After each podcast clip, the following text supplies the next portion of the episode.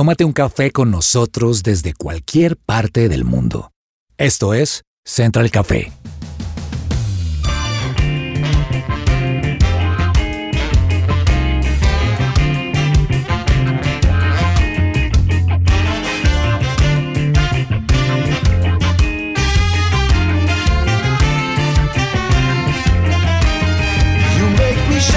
Holy Spirit.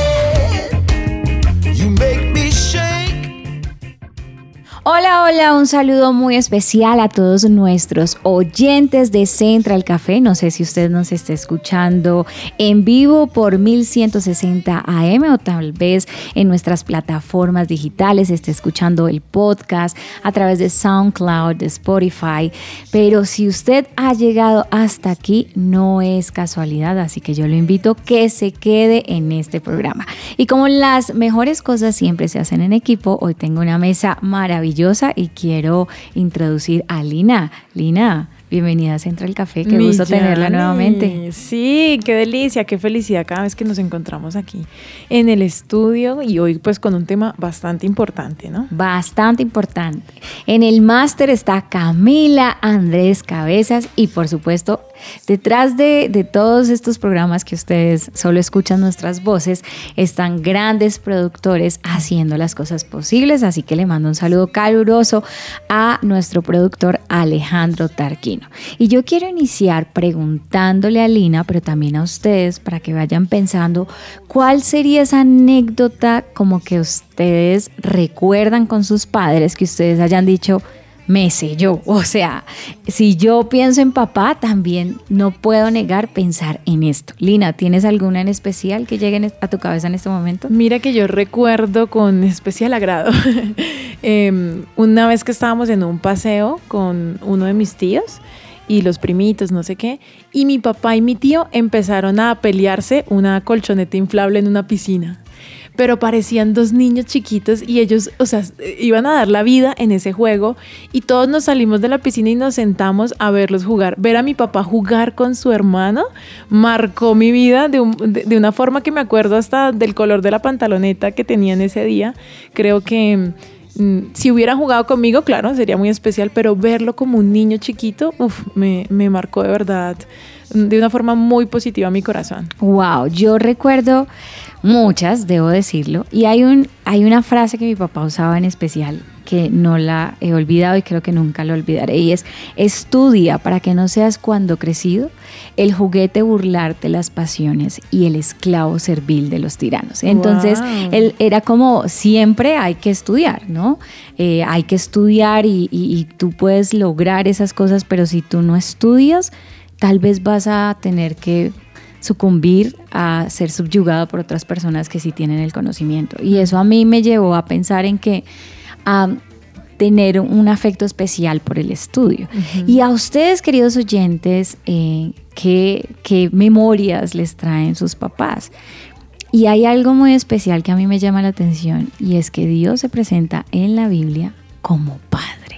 Y hoy estaremos hablando de eso, de la importancia de la paternidad y de una paternidad sana en casa. Así que quédense con nosotros porque nuestro programa de hoy va a ser muy importante.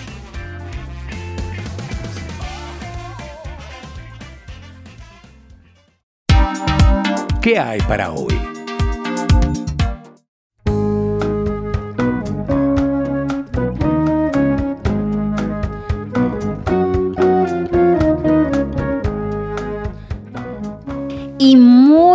Conocido es, es la importancia del rol de la mamá en, los, en la formación de los hijos, sobre todo en esos primeros años.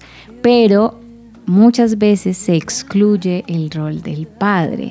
Y últimamente podemos ver cómo muchas personas están teniendo problemas en su identidad sexual, en la seguridad de quiénes son ellos. Y ustedes sabían que eso lo brinda el papá. De hecho, el apoyo del padre va a ayudar a fortalecer la relación de la madre con los hijos y una buena relación entre ambos ayudará también a la mamá a estar tranquila y a desarrollar eh, mejor su rol como mamá. Y es que mm, realmente no somos conscientes de la importancia de la paternidad en los hogares y creo que es un rol que desmeritamos en muchas ocasiones. Hay un dicho popular que dice, madre solo hay una, padre cualquiera, pero ¿qué tan cierto es eso? Pues una de las mayores expectativas en la educación de los hijos es ayudarles a formar una imagen positiva a sí mismos, de sentirse capaces, experimentarse como seres valiosos, competentes, merecedores del logro, y eso es como la base de una personalidad sana y equilibrada. Yo le agregaría que tiene que conocer de Dios, ¿sí? Y esto le augurará un éxito en la vida que no quiero decir que nunca tenga problemas, pero sí va a ser una persona tranquila. Numerosos estudios concluyen que la presencia activa y estable del padre y una relación cercana con éste tiene un gran impacto sobre la formación de la autoestima de los hijos, porque satisface necesidades psicológicas profundas de los niños y de los adolescentes que responden a tres preguntas fundamentales. ¿Quién soy? A qué pertenezco y de qué soy capaz. Entonces el papá tiene un papel fundamental en la construcción de identidad de los hijos. Es el primer modelo de hombre que tienen y cuando esta identificación pues tiene un lugar de una manera adecuada, los niños y los jóvenes tienen mayores posibilidades de estructurar plenamente su identidad masculina o femenina. También la imagen que un niño tiene de sí mismo pues está muy vinculada con el concepto que el papá tiene de él. Entonces cuando los padres toman el suficiente tiempo para hablar, escuchar a sus hijos y estar conectados también emocionalmente con ellos, pues se sienten valorados, importantes y tenidos en cuenta. Es la madre quien ayuda a proporcionar ese, ese mm, reconocimiento del mundo interior con sus emociones, pero es el padre el que lo ayuda a enfrentar el mundo exterior, el que lo ayuda a tener una confianza para tomar riesgos. Entonces, eh, yo realmente he tenido en el corazón cómo desestimamos la figura masculina y no sé ustedes, pero generalmente cuando uno llega y conoce a Cristo, empieza a relacionar a Dios, y he conocido varios casos de amigas, la figura de Dios con cómo fue mi papá. Y empiezo a sumarle a él esas características. Otra cosa que ha pasado es que empieza, ustedes sabían que una buena relación con el papá o la relación que tengan con su papá va a determinar la relación que tengan con otros hombres también, ¿sí? Con otras figuras masculinas. Entonces, ¿qué tan importante es el rol paterno en la formación de la identidad de un hijo?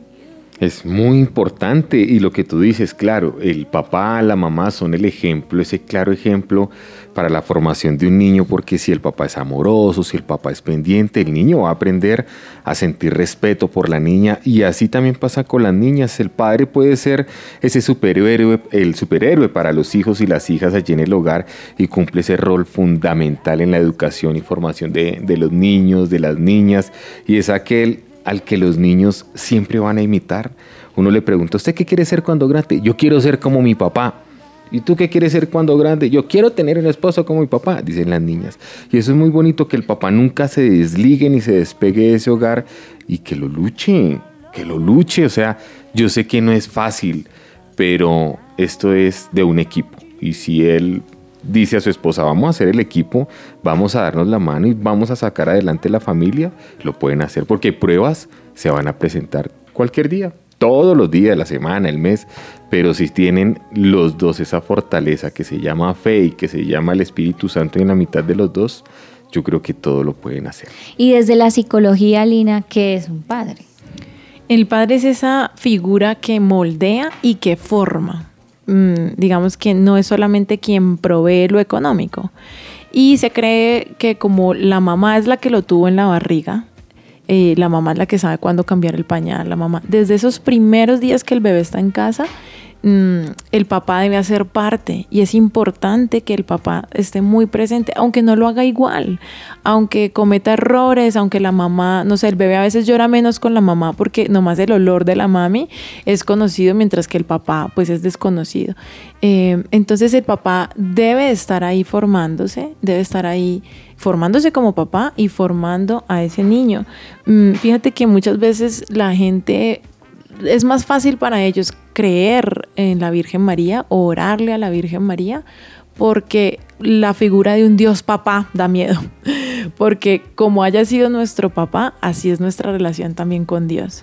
Entonces, mm, si uno tuvo un papá explosivo, pues uno dice, Dios en cualquier momento me manda un rayo del cielo y me quema. Si uno tuvo un papá ausente, pues es difícil. En cambio, con la mamá es más fácil. Entonces, con la mamá de Jesús como que es más fácil hablar, ¿no? Se cree, mm, pero pues sabemos que bíblicamente pues no funciona de esa manera y Dios, ¿cierto? Es esa paternidad y creo que el hombre necesita entender lo importante que es. Imagínate que eh, los hijos no solamente aprenden de lo que se les dice, o sea, el papá le puede decir, no eh, vea televisión hasta tarde, no esté pegado a la pantalla, pero papá está pegado a la pantalla. Mm. Hoy en día los hijos, mm, mm, mejor dicho, los jóvenes no quieren tener hijos, ¿cierto? Y se critica mucho a los millennials que porque solamente quieren trabajar, pero además están un año en el trabajo y apenas le ofrezcan más plata, se van para otro trabajo. ¿Y sabes de qué viene eso también? Yanni, de que esos eh, millennials cuando eran niños, papá trabajaba.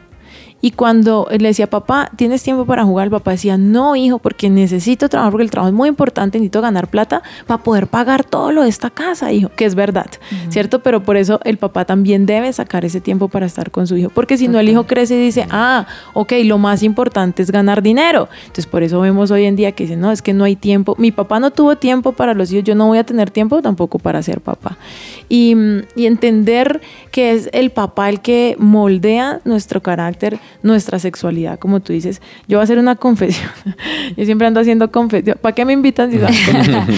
Por favor, amamos de ti tu honestidad. en mi casa, mi esposo le dice a mis hijas, yo lo único que les pido es que el, el yerno que ustedes me traigan a esta casa las trate como yo trato a su mamá. Total.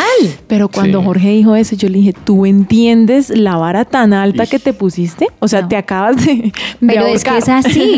O sea, Claro. tu esposo está hablando lo que dicen los psicólogos y es que la manera en que nuestros papás traten a nuestras mamás es lo que nosotras vamos a aceptar porque vamos a crecer creyendo que es Pero normal. fíjate que él lo habló, ¿sí? Y lo dijo. Entonces, como lo dijo, ya tiene un compromiso Claro. ante el cual. Y, y ellas están viendo eso y a veces uno dice, uy, pero ¿y si se forman un ideal de hombre así que no es? Entonces también hay que mostrar la humanidad. Si papá se equivoca, papá puede pedir perdón, por ejemplo. Si papá gritó un día y fíjate cómo esta parte varonil del hombre, el hombre creyó que tenía que ponerla contra la mujer y contra los hijos. Entonces yo grito en la casa y con eso soy varón y no funciona así, al contrario. Esa fuerza que tiene el hombre la debe usar para proteger a esa esposa y a para, esos hijos. para disciplinar y obviamente en amor. Y es que los psicoterapeutas dicen que muchos de los problemas de las neurosis, de las carencias, de las disfuncionalidades, los conflictos existenciales de las personas están asociados a las deficiencias instaladas en el contexto del hogar. Sí, que en muchos casos son consecuencia pues del ejercicio inadecuado del rol del padre o de la madre y a veces pensamos que sí, que la mamá puede ser el rol del papá o el papá la mamá, pero realmente hombre y mujer las creó Dios y cada uno desde la psicología aporta algo fundamental en el desarrollo de la identidad y el desarrollo del ser humano. No, y Yanni, sí, y perdóname, yo quiero hacer una aclaración también, pues si quien nos está escuchando solo es mamá y el papá no está. Claro. Sí, o solo es papá, pues uno hace lo que mejor claro. puede. ¿Sí y con la ayuda de Dios seguramente lo va a lograr, pero no es el diseño original, No o sea, no es- sería lo adecuado. Y mientras estemos vivos, si ya usted tuvo un hijito, papito, bien puede hágase cargo, Sí. así lo haga desde donde pueda. Mira que los papás generan, en, deben generar un, un tiempo, un espacio, unas normas, unos valores y unas oportunidades. E- e- Eso es ser papá, no solamente pagar un buen colegio. Siempre escuchamos a los papás, uy, es que tal colegio porque de ahí salen los abogados de este país, caray. ¿No? O es que tal colegio porque es que ahí es deportista y entonces mi hijo va a ser deportista. Súper chévere y si tiene plata para eso, páguelo. Pero no es lo más importante. Lo importante es el tiempo que usted pueda estar con sus hijos. Las el- normas, la calidad de tiempo. ¿no? la calidad de tiempo. No se deje creer que no, que es que los hijos hoy en Solo día no hacen caso. No, los hijos pueden hacer caso. Sí. Eh, no hay que imponer tampoco esa paternidad desde el grito, ¿cierto? Desde es que aquí mando yo. No, es que, mira, funciona así. Eh, yo le digo a mis hijas, es que yo llevo 38 años usted apenas lleva nueve. Sí, me- por simple Claro. experiencia, o sea, créame Sí, que es por simple, si, si Claro. Dios me puso aquí de pronto no es porque yo sea más inteligente, de pronto usted es más inteligente que yo, mi amor, pero yo llevo más, más sabe el diablo por viejo que por diablo, como dice. Y es verdad, o sea, finalmente uno no nace aprendido, pero sí hay una responsabilidad importante cuando tomamos esa decisión de hacer un hogar y de ser papás. Porque a veces se romantiza mucho esta idea de ser papás y normal y vemos las fotos en Instagram y tan bello, pero eso exige unos sacrificios y unas responsabilidades que sí es valioso preguntarse antes de tomar esa decisión. Y para hablar un poco más del tema tenemos un invitado muy especial con nosotros, así que quédese en Central Café.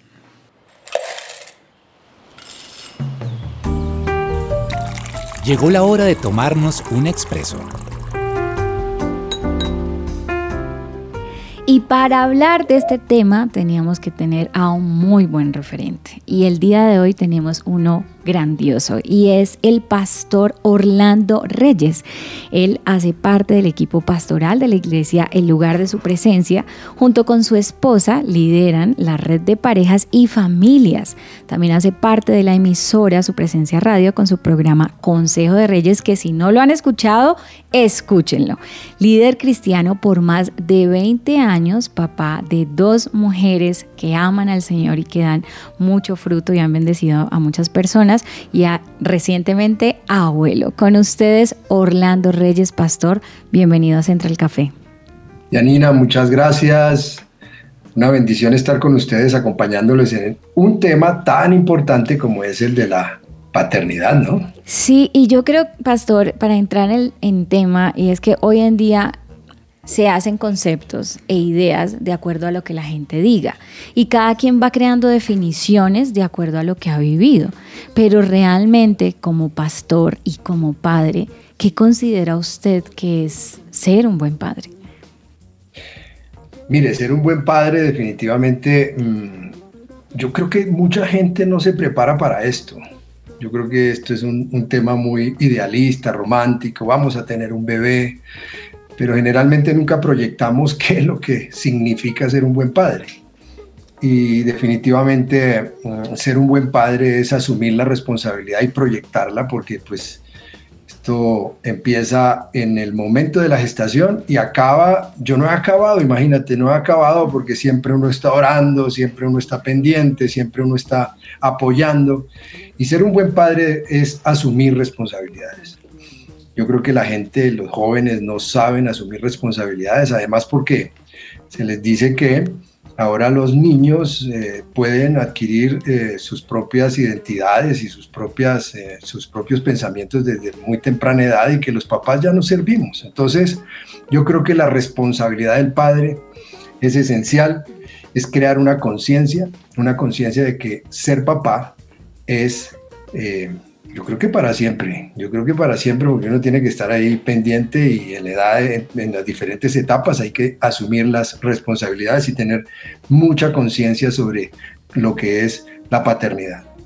Pastor, y yo pienso que eso que tú dices es muy cierto, ¿no? El tema de idealizar. Cuando uno le dicen como mujer, ¿quiere ser mamá?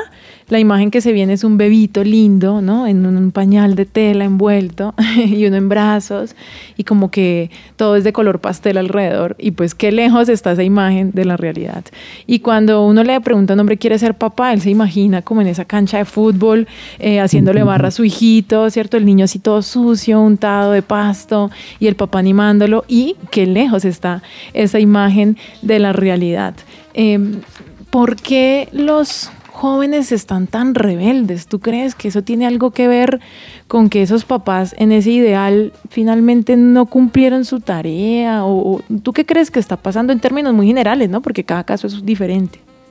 Sí, Lina, lo que tú estás diciendo, los, los, los jóvenes es, cada vez están menos sin la afirmación y sobre todo, ¿sabes qué? Sobre unos papás que modelen, que modelen eh, la verdadera responsabilidad y el sacrificio que es ser papá. Yo recuerdo que cuando nosotros iniciamos, nosotros no teníamos mucha información, nosotros no teníamos mucha información sobre qué era levantar a dos hijas, -huh. pero poco a poco nos fuimos concientizando de que, de que esa responsabilidad era, era, era, era, como les estaba diciendo por siempre, y nosotros nos acostumbramos a irles informando a ellas y afirmándolas a ellas, acompañándolas a ellas en todo este crecimiento, en sociedades de crecimiento desde muy temprana edad y crecimiento pre y adolescencia. Y, y yo creo que los papás ahora están fuera de casa. Una de las oraciones que nosotros hacemos es que el mundo no saque a los papás de las casas. Y eso está pasando. Entonces, estos muchachos no tienen mucha información, no tienen un modelo, eh, no, no tienen un ejemplo. Y, y, eso hace que ellos vayan, vayan eh, asumiendo una posición sobre la familia muy, muy liviana, muy liviana. y, y, los muchachos están en ese plan, muy liviana. Incluso, pues no quieren tener familia. Sí, Incluso yo, yo veo a los parques llenos de perritos, entonces eh, esto, esto ha hecho que los jóvenes definitivamente, y como tú dices, Lina, tengan una idea muy vaga de lo que es ser papá y ser mamá. Entonces yo pienso que es falta de información, falta de afirmación, falta de compañía y falta de que los jóvenes vean una figura de familia, de, de lo que es ser papá y ser mamá. Pastor, ¿cómo está? Le habla Andrés Sánchez. Estaba leyendo el tema y es que el rol paternal en la familia cumple un papel muy fundamental que acompaña y complementa siempre ese rol de la mamá para fortalecer ese vínculo que es la familia. Pero voy a otro caso y es qué pasa cuando está la ausencia de ese padre y la mujer crece diciendo, es que yo no admiro a ningún hombre. A mí me tocó asumir las riendas de mis hermanos, de mi casa y yo puedo solita. Y así empieza a crecer. No sé si podría catalogarse como en una rebeldía, como en carácter. Y es chévere porque pues son mujeres de carácter, pero pues qué tanto daño puede afectar esto en el crecimiento y también formación de su futuro. Sí, eh, nosotros tenemos que seguir trabajando, ustedes y nosotros, todos, para que cada vez la familia esté más sólida, esté mejor constituida, aún en, en tiempos como los que estamos viviendo de tanta información negativa y, y de distorsión hacia la familia. Precisamente para evitar lo que tú estás diciendo. Yo creo que nuestras familias tenemos que trabajar mucho en los preventivos. Es mejor prevenir que curar, ¿no?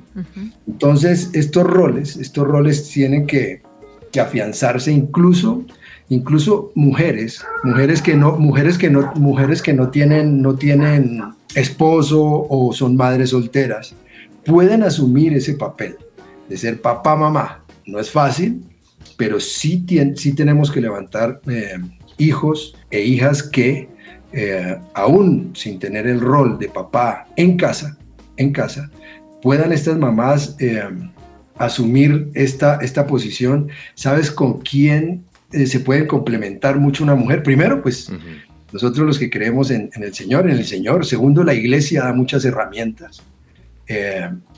tercero, las personas en las, que, en las cuales se puede rodear y complementar, figuras de abuelos, tíos, que puedan ser referentes, buenos referentes, y para que estos jóvenes, para que estos niños puedan tener siempre una figura de un rol paterno, de un rol, de un rol que, que se necesita tanto ahora.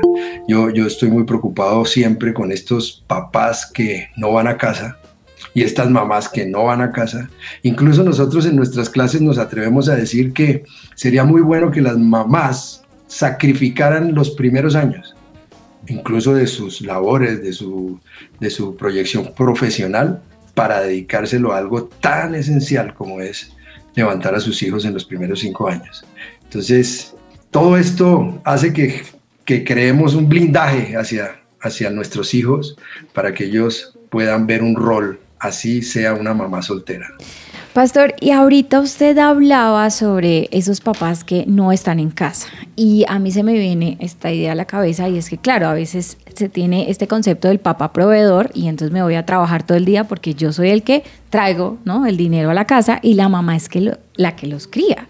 Pero creo que esto dista de pensar en que es un hijo que estamos formando los dos. Y usted ahorita hablaba de esa ausencia de esos papás en la casa. O sea, cómo decirle a los papás, sus hijos los necesitan. Y no solamente necesitan su dinero, sino un hijo necesita esto de un hombre. O sea, como qué mensaje usted le daría a esos hombres que que tal vez no se están vinculando en la crianza de sus hijos, en mirar las tareas, en llevarlos al parque a que hagan determinadas cosas y le están relegando como ese trabajo solo a la mamá. Sí, y, no solamente a la mamá, sino sabes a quién, a la tecnología. Entonces, a la tecnología. Mire, el papá, el papá, el hecho de que sea proveedor, que es indiscutible y que no puede dejar ese papel de proveedor, ¿cierto? Cuando Dios habla de la provisión, no solamente habla de una provisión económica, sino una provisión de, formación, una, una, provisión de, de afirmación hacia sus hijos y de compañía, de mucha compañía. Entonces, yo no dejo, ese rol no me exime, el rol de provisión no me exime el de la compañía y de estar al frente de mi casa. Lo que pasa es que nosotros como, papá, como papás debemos ser integrales y debemos estar asumiendo esa responsabilidad siempre. Entonces yo, yo sí creo que en los primeros cinco años de, los hijos, los hijos necesitan mucho de su mamá, son muy dependientes y como tú dices, el papá está ahí apoyando, cuidando, mirando a ver cómo, cómo apoya, pero después entramos nosotros, entramos nosotros a, como tú dices, a jugar con ellos, a estar acompañándolos. Yo también estoy recordando que que eso fue un papel que el Señor me puso a mí muy, muy fuerte y sin saberlo. O sea, yo, yo, yo, yo acompañaba mucho, yo acompañaba mucho, siempre estaba, siempre estaba en las clausuras, siempre estaba eh, cuando iban al médico, siempre estaba cuando, cuando tocaba ir a pagar la pensión en el colegio. Cuando no tenía para pagar la pensión, también teníamos que ir a dar cara y, ir a, decir, por favor, espérenos un momento que no hay la suficiente provisión. Eh, todo esto es una figura de papá, de compañía, de, de, de, hacer equipo, esposa, esposo. Cuando el Señor dijo que, eh, que somos hechos a imagen de Dios, ¿cierto? La primer imagen de Dios Padre está en el papá, está en la mamá. Entonces, esa, esa imagen es la que tenemos que proyectar. Y esa es la que nos estamos proyectando ahora, y por eso los hijos, los muchachos, las muchachas no, no quieren ser papás, no tienen un modelo referente de familia. Entonces, a mí se me hace que, para ir al inicio de la pregunta, es hacer equipo, o sea, pero siempre acompañar. Yo siempre puedo decir, ¿qué es ser un buen padre? Acompañar siempre a sus hijos. Siempre. Hoy vemos un mundo donde es muy mm, común que la mujer gane más dinero de pronto que el hombre. Y a veces las parejas toman la decisión, ok, amor, ve tú y trabajas, ¿cierto? Ella y él se queda en casa. Eh, pero no es cómodo, ¿cierto? Quedarse en esa casa. Y yo recuerdo que el pastor Orlando nos contaba en una prédica que mm, su merced vivió eso, ¿no? Le tocó y, y, además con tres mujeres y entonces, ah, doblémosle la ropa a tres mujeres, ¿qué es esto tan raro? ¿Cómo puede ejercer un papá que está en esta condición su paternidad, eh, eh, su hombría, aún quedándose en la casa haciendo el oficio? Porque parecen, ¿no? Como antónimos. Sí. También el rol, el rol que el Señor entrega o el rol de, padre no se da por dinero. Entonces, o sea, la señora puede ganar 3, 5, 10 millones más que él, pero eso no le quita el rol de la paternidad y, y todas las funciones del padre hacia la casa. Eso tenemos que tenerlo muy claro, porque yo comprendí que el Señor estaba haciendo una formación en mí en mi casa estaba haciendo una formación familiar con un orden específico y claro de parte de Dios del modelo, del modelo que Dios quiere establecer. Y eso no es por dinero, eso no es por dinero. Entonces, si la mujer gana 3 millones más o 5 millones más, tiene que entender que el padre y el rol de cabeza lo ejerce su marido. Mm. Entonces, eso es una cuestión de conciencia de, de la pareja, tanto del hombre como la mujer. Por eso es tan importante que Dios esté en medio de una familia, porque de lo contrario es muy difícil entenderlo, es muy difícil asumirlo. Entonces, mm, yo comprendí eso. Y nunca dejé, nunca dejé de, eh, también por una formación del Señor, yo no sé, era una formación que el Señor me entregaba, que yo nunca dejé el carácter y el propósito y el deseo de proveer. Nunca. Entonces siempre quise sumar y los hombres debemos sumar, no restar. Porque es que vemos los hombres en este tiempo restando, Hmm. no sumando. Entonces eso hace que las mujeres asuman roles y posiciones que, que además yo sé que en el fondo no les gusta. Yo, yo, yo siempre creo que una mujer se quiere sentir respaldada, que un hombre lleve la provisión, que un hombre sume, que un hombre acompañe, que un hombre les dé seguridad a la familia. Entonces yo creo que esa es una posición que el mundo está colocando que es equivocada y que la mujer no quiere, en el fondo no quiere asumir. Le ha tocado asumirla porque nosotros estamos dejando el rol.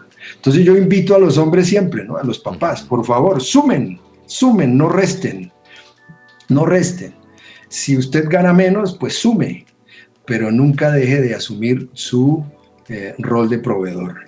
Eso es algo que, que no podemos dejar nunca, nunca, y lo estamos dejando, lo estamos dejando. Sí, y pastor, ¿cómo podemos ser esos buenos padres, esos buenos esposos?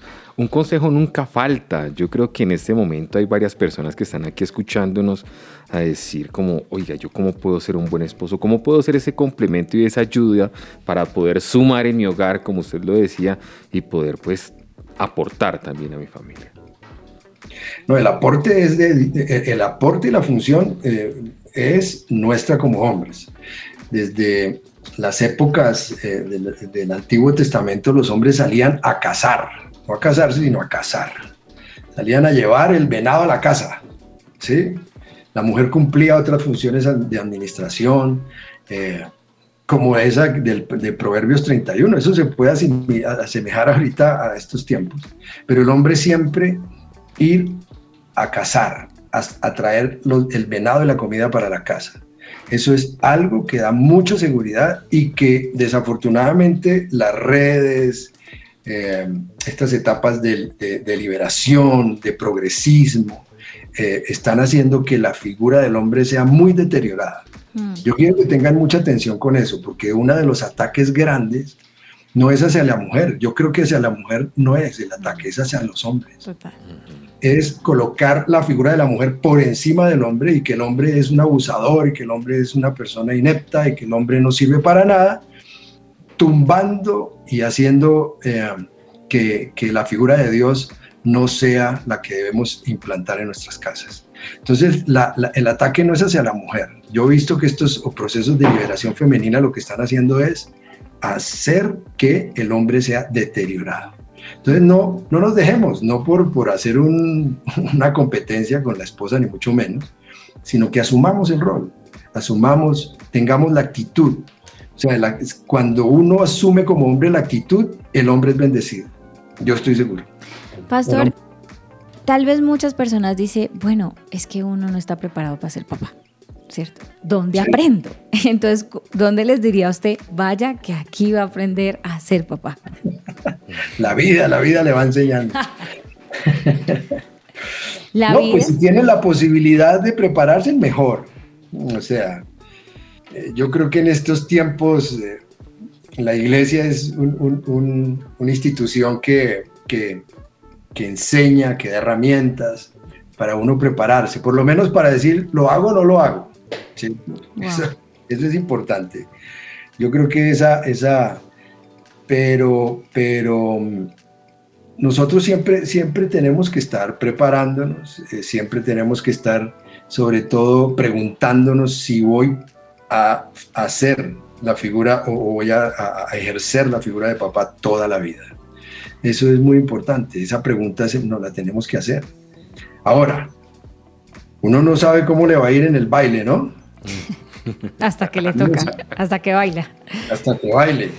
Hasta que baile uno sabe cómo es la pareja. Entonces, uno tiene que saber que las cosas a veces se van a, pueden salir del control. Hijos, hijos que no van a, a funcionar. El hecho de ser cristianos y el hecho de ser, de estar en una iglesia todos los días y todo, no me garantiza que un hijo no vaya a salir con tendencias de rebeldía que un hijo no, no, no, no, quiera, no quiera ir a la iglesia. Eh, para todo eso tenemos que estar preparados. Para todo eso tenemos que estar preparados y tenemos que ejercer la misma responsabilidad. Y sobre todo, ¿sabes qué? Lo que sí no debemos dejar nunca es esa disciplina que debemos ejercer en casa. Yo recuerdo también en casa que eso fue algo esencial. Aquí en casa les dijimos a las dos señoritas cuando empezaron a, a, que no querían hacer las cosas, digo, en esta casa es así, vamos a estar en la iglesia, en esta casa no vamos a tomar eh, trago, en esta casa no vamos a, hacer muchas cosas de las que sus amigas de pronto hacen. Entonces yo creo que ese modelo, esa disciplina, ese, esa autoridad que hace falta mucho en los niños ahora, eh, es para, para seguirle ejerciendo y preparándose. O sea, uno no puede en este tiempo. Yo he visto en estos tiempos unas pataletas en los centros comerciales que yo digo, ¿y esto qué es? Tiene dos años. ¿Cómo era a los 15? ¿Cierto? Yo eso, eso que, y, vi un hombre, la semana pasada vi un hombre arrinconado por su hijo, yo creo que ese niñito tenía dos, tres años, arrinconado en un centro comercial. Yo decía, ese niño necesita lo que la palabra dice, vara, vara. Vara con amor, ¿no? Vara porque es que a veces hay papás que violentan los hijos y los abusan, eso es otra cosa. Pero, pero, pero sí, yo también recuerdo que a mis hijas les teníamos una vara y eso detenía muchas cosas. Entonces, disciplina, autoridad, en este tiempo son vigentes, son vigentes. Pastor, ¿y qué puede pasar en ese momento donde la esposa también ve como ese soporte a su esposo, a su marido, pero le dice, oiga, me está fallando la fe, se me está yendo la fe, se me están yendo las fuerzas, precisamente por ese rol de mamá, estar en casa de un lado al otro? Eso puede pasar, eso pasa. Nosotros vemos parejas que dicen, ¿y por qué a mí? Si yo voy a la iglesia si yo, si yo oro, pero el niño resulta que se enfermó, o la niña resulta que tiene un noviecito que no nos gusta a ninguno. Entonces, eso no puede deteriorar mi fe. O sea, los padres tienen que saber que el fundamento para seguir un, un pacto de toda la vida es creer que podemos salir adelante. Con Claudia siempre creímos que íbamos a salir que íbamos a salir, a pesar de enfermedades, a pesar de falta de dinero, a, a pesar de... Porque la vida, como les digo, se, se nos puede venir de cualquier forma, ¿cierto? Lo que sí tenemos que hacer es que creamos el uno en el otro, creamos que no nos vamos a separar, creamos que Dios es nuestro sustento, creamos que las herramientas que da la palabra, que da la iglesia, que da eh, que, que, nos dan nuestros familiares que nos pueden apoyar, eh, son aquellos que van a apoyarnos en momentos donde nuestra fe puede caer. O sea, puede caer un poquito, puede caer el amor, imagina incluso. Mm. El amor a veces dice uno, y esta señora yo no la quiero. ¿sí? Mm. Pero, pero, pero es el momento de volver a asumir la responsabilidad, como les decimos a muchas parejas, es que es un pacto. A veces no votamos por ustedes dos, votamos por sus hijos. O sea, vamos por sus hijos. Vamos por sus hijos porque yo no puedo en una institución en la cual daremos cuenta. Eso no se nos puede olvidar. Daremos cuenta por la responsabilidad que asumimos frente a nuestros hijos, frente a una familia, eso lo vamos a dar cuenta. Hmm. Entonces, entonces nosotros tenemos que tener resiliencia, levantarnos, la fe puede caer, pero mejor son dos que uno. Por eso la palabra y en los matrimonios hablan mucho de ese, de ese, versículo. Mejor son dos que uno porque uno levantará al otro. E, esto es, esto es una institución de unidad, esto es una institución de, de, de echarle para adelante. Tres consejitos, pastor, ahí ya como para ir cerrando, para un papá divorciado. O sea, ya, Llegamos tarde a, la charla. Ya me divorcié, ya no estoy con mi esposa, ya no, no puedo echar para atrás. ¿Qué hacemos ahí con ese hijo? Mire, ese papá y esa mamá divorciados tienen que ser en lo posible tener una relación. En lo posible una relación amistosa, una relación que podamos hablar de, de ese hijo que nosotros concebimos. Porque no podemos eh, ser tan egoístas como yo estoy viendo también en este tiempo, eh, hemos visto, de papás que dejan a sus hijos a cargo de sus mamás en todos los roles, provisión, compañía, seguridad, afirmación. Este hombre tiene que asumir algo, tiene que estar hablando con esta señora y que el hijo se dé cuenta que ellos son, que él es importante. Mm. Este hombre tiene que decirle a esta niña, a este niño, no pudimos estar con tu mamá, pero te amamos. Esa palabra es importante, te amamos. Y vamos a hacer todo lo posible para que estés bien, que eso le dé seguridad. Y tres, yo diría que cuidado con quién se va a casar. De acuerdo. Yo le digo a las mujeres, le, le digo a las mujeres, bueno, usted se va a casar, usted tiene una niña, usted, usted tiene una niña de 14, 15 años, ¿con quién se va a casar? ¿Quién va a ver esa niña saliendo del baño en toalla? Claro. ¿Quién va a ver? ¿Quién, lo- quién es ese tipo? ¿Ah? ¿Con quién se va a ir a vivir? Porque lo que importa en este momento es que su hija no sea abusada, que su hijo no sea violentado. ¿Con quién se va usted a juntar? Entonces, yo creo que eso es una, una, una, una, algo que ese hombre, esa mujer que se va a casar, tiene que pensar también en sus hijos. Wow. Y ahí las tres, ¿no? Sí, sí, sí, es que puedo seguir acá. Y nosotros feliz de seguirlo escuchando. Y yo me quedo con varias cosas que ha dicho el pastor. Modelar. Porque es muy fácil decirle, no haga esto, no haga esto, pero ¿qué es lo que ellos están viendo? Y finalmente los seres humanos aprendemos por repetición. La Biblia dice, instruye al niño en su camino y aun cuando fuere viejo jamás se apartará de él. Y por eso el pastor, y de hecho él hizo como el, la apunte de la vara de la disciplina con amor. Yo he podido tener personas cercanas a las que decían, no, es que está muy bebé y no entiende. En ese momento tiene cuatro años y hace lo que se le da la gana y es como incontrolable que la mamá dice, ya no sé qué hacer, porque es que no se instruyó. Yo decía, es que lo que la palabra dice es la verdad. Y finalmente pues es en el Señor en que vamos a encontrar ese modelo, porque como usted decía, se aprende bailando, pero en el libro de instrucciones que Dios nos ha dado, que es su palabra, pues podemos encontrar la guía. Lo otro que usted hablaba, pastor, y que quiero como también sellarlo es la disciplina. Eh, La manera en que el hombre disciplina es totalmente diferente a la manera en que la mujer disciplina. Y necesitamos disciplina y corrección. Lo otro es un amor, porque finalmente cuando hay padres divorciados, así le digan a uno que lo aman, uno siente que no, no lo aman. Que y hay muchos, rompió, exacto, y muchos de los hijos piensan que es por culpa de uno, que en- e- es un dolor muy, muy fuerte y muy profundo. Entonces, como ser intencionales en eh, lo que usted hablaba, pastor, de no ser egoísta. Ahorita cada uno está pensando, ay, pero ¿y yo qué? Sí, yo soy mamá, pero yo soy mujer. Pero no pensamos en esta decisión que tomamos en un principio, es vamos a ser papá. Eso es un pacto, es- eso es una determinación que, como usted dice, va a durar toda la vida, que va a incluir sacrificios. Bueno, y con nosotros estuvo el pastor Orlando Reyes. Gracias por su sabiduría, pastor. Eh, gracias por compartir con nosotros en Central Café y No, esperamos que esto llegue a muchos oídos. Me gusta mucho este tema, es un tema que, que tenemos que seguir enseñando porque se perdió, se perdió y, y- y las redes no nos pueden quitar el modelo de familia que Dios estableció.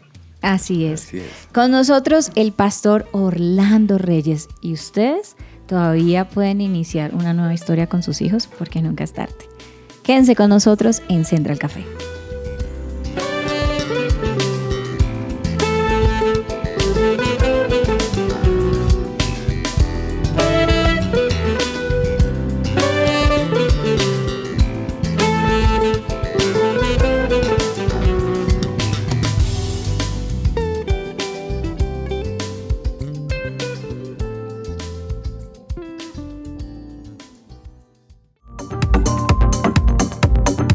No te desconectes, estás con Central Café.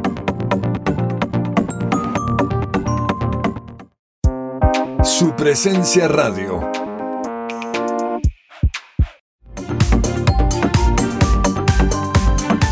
Regresamos a Central Café.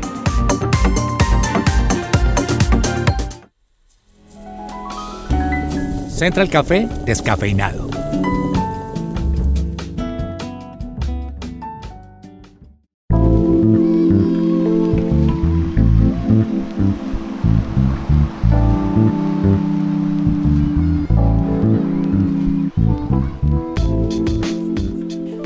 Hoy en mi sección de Central Café me toca este descafeinado.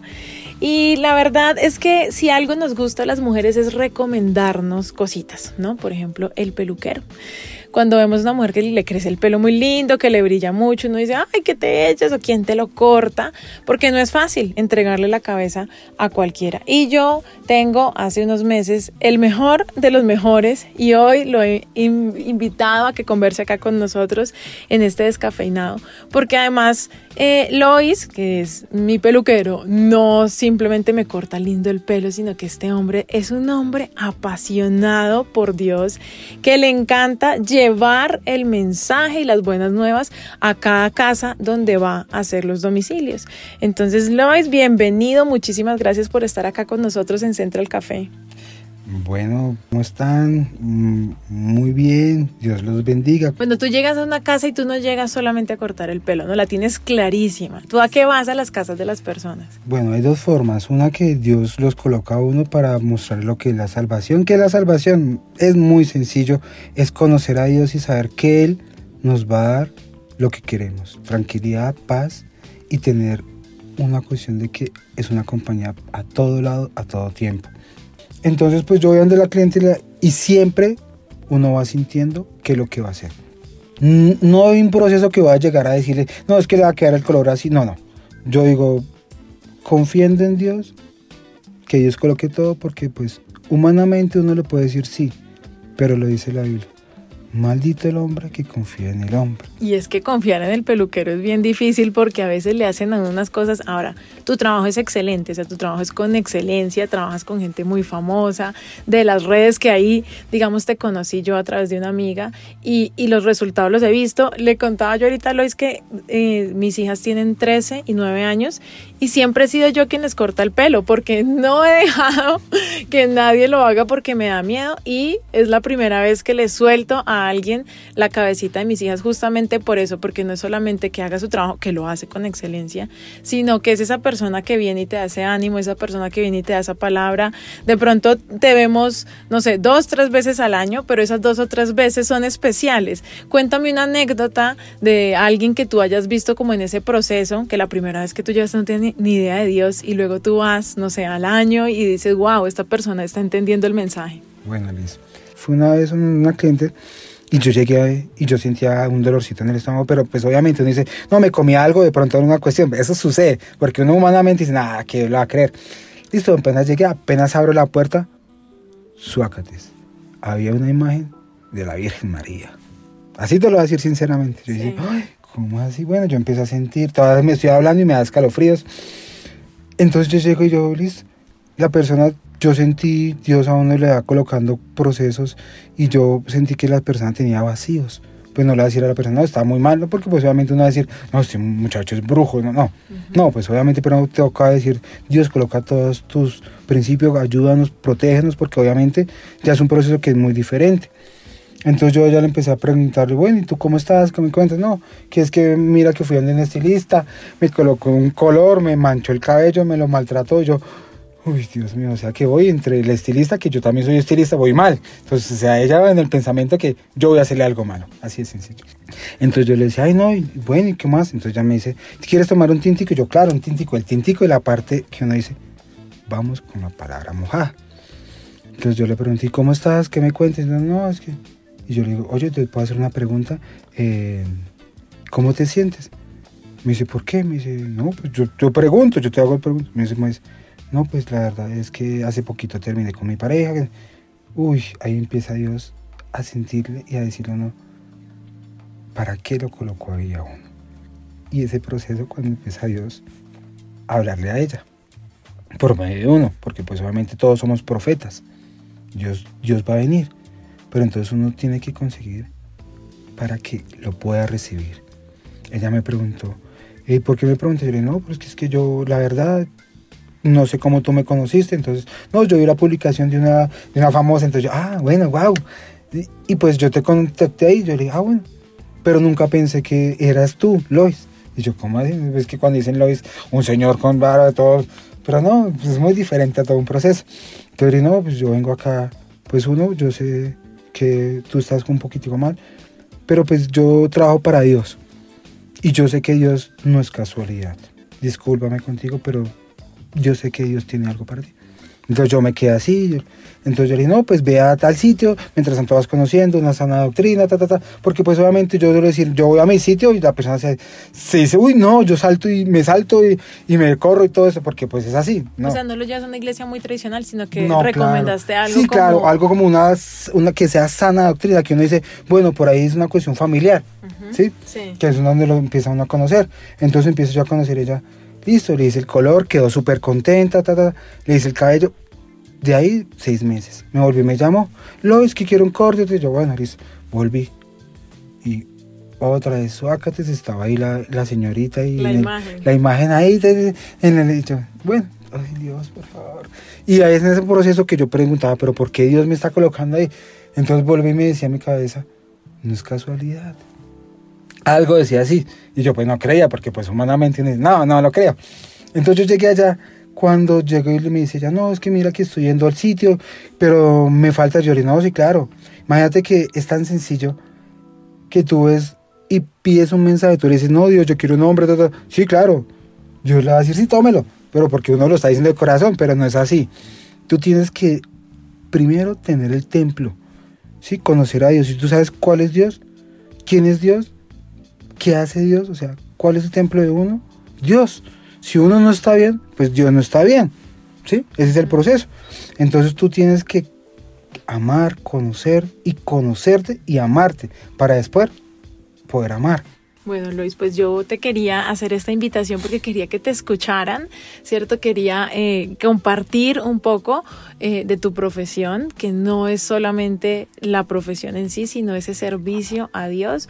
Aquí a mi misma casa has traído luz y te doy gracias y te bendigo por eso. Y, quería invi- invitarte mm, para a ti, querido oyente, que estás escuchando, que acabas de escuchar esta bonita historia de Lois, que ahí en ese lugar donde tú trabajas, puede ser contador, puede ser estilista, puede ser eh, lo que sea donde Dios te haya dado ese don y ese talento, desde ahí tú puedes hablarle a otros de Dios y esperar, ¿no? Y confiar, como nos decía Lois, yo me voy, yo no sé ni qué dije, yo voy en el carro, yo oro y- y Dios respalda. Y muchas veces las personas simplemente necesitan como esa vitaminita, como esa, ese empujoncito y eso es lo que tú haces, Lois, nos empujas a seguir buscando de Dios. Muchas gracias y muchas gracias a ustedes por acompañarnos aquí en este descafeinado de Central Café.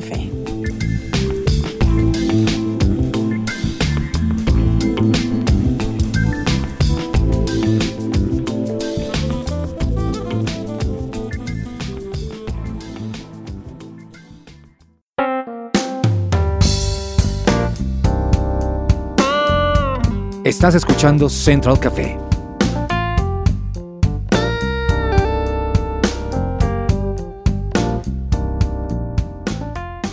¿Sabían que la ausencia del padre por muerte afecta menos que un padre vivo pero indiferente o alejado de sus hijos? Bueno, esperamos que nuestro programa de hoy, que ya llega a su final, haya sido inspiración para aquellos que en este momento puedan estar diciendo, uy, tal vez me ha faltado pasar más tiempo con mis hijos, o tal vez la rebeldía de mi hijo tenga una razón que no se la puedo entregar totalmente, ya sea al colegio o a la universidad, sino que las primeras bases están sentadas en el hogar. ¿Cómo está esa relación con su esposa? ¿Qué está viendo sus hijos? Esperamos que este programa haya sido de edificación, pero también de ánimo, porque ustedes saben que en Dios siempre hay esperanza, que Dios puede hacer nuevas todas las cosas y que cada día tiene una nueva misericordia. Llegamos al final de nuestro programa. Lina, Andrés, muchas gracias. Recuerden hacer lo que hacía el peluquero de Lina y es hablar de Cristo, porque esa es nuestra gran comisión y compartir la verdad, porque cuando uno ama, comparte la verdad. Recuerden escucharnos en Spotify y por supuesto en 1160 AM. Nosotros somos Central Café.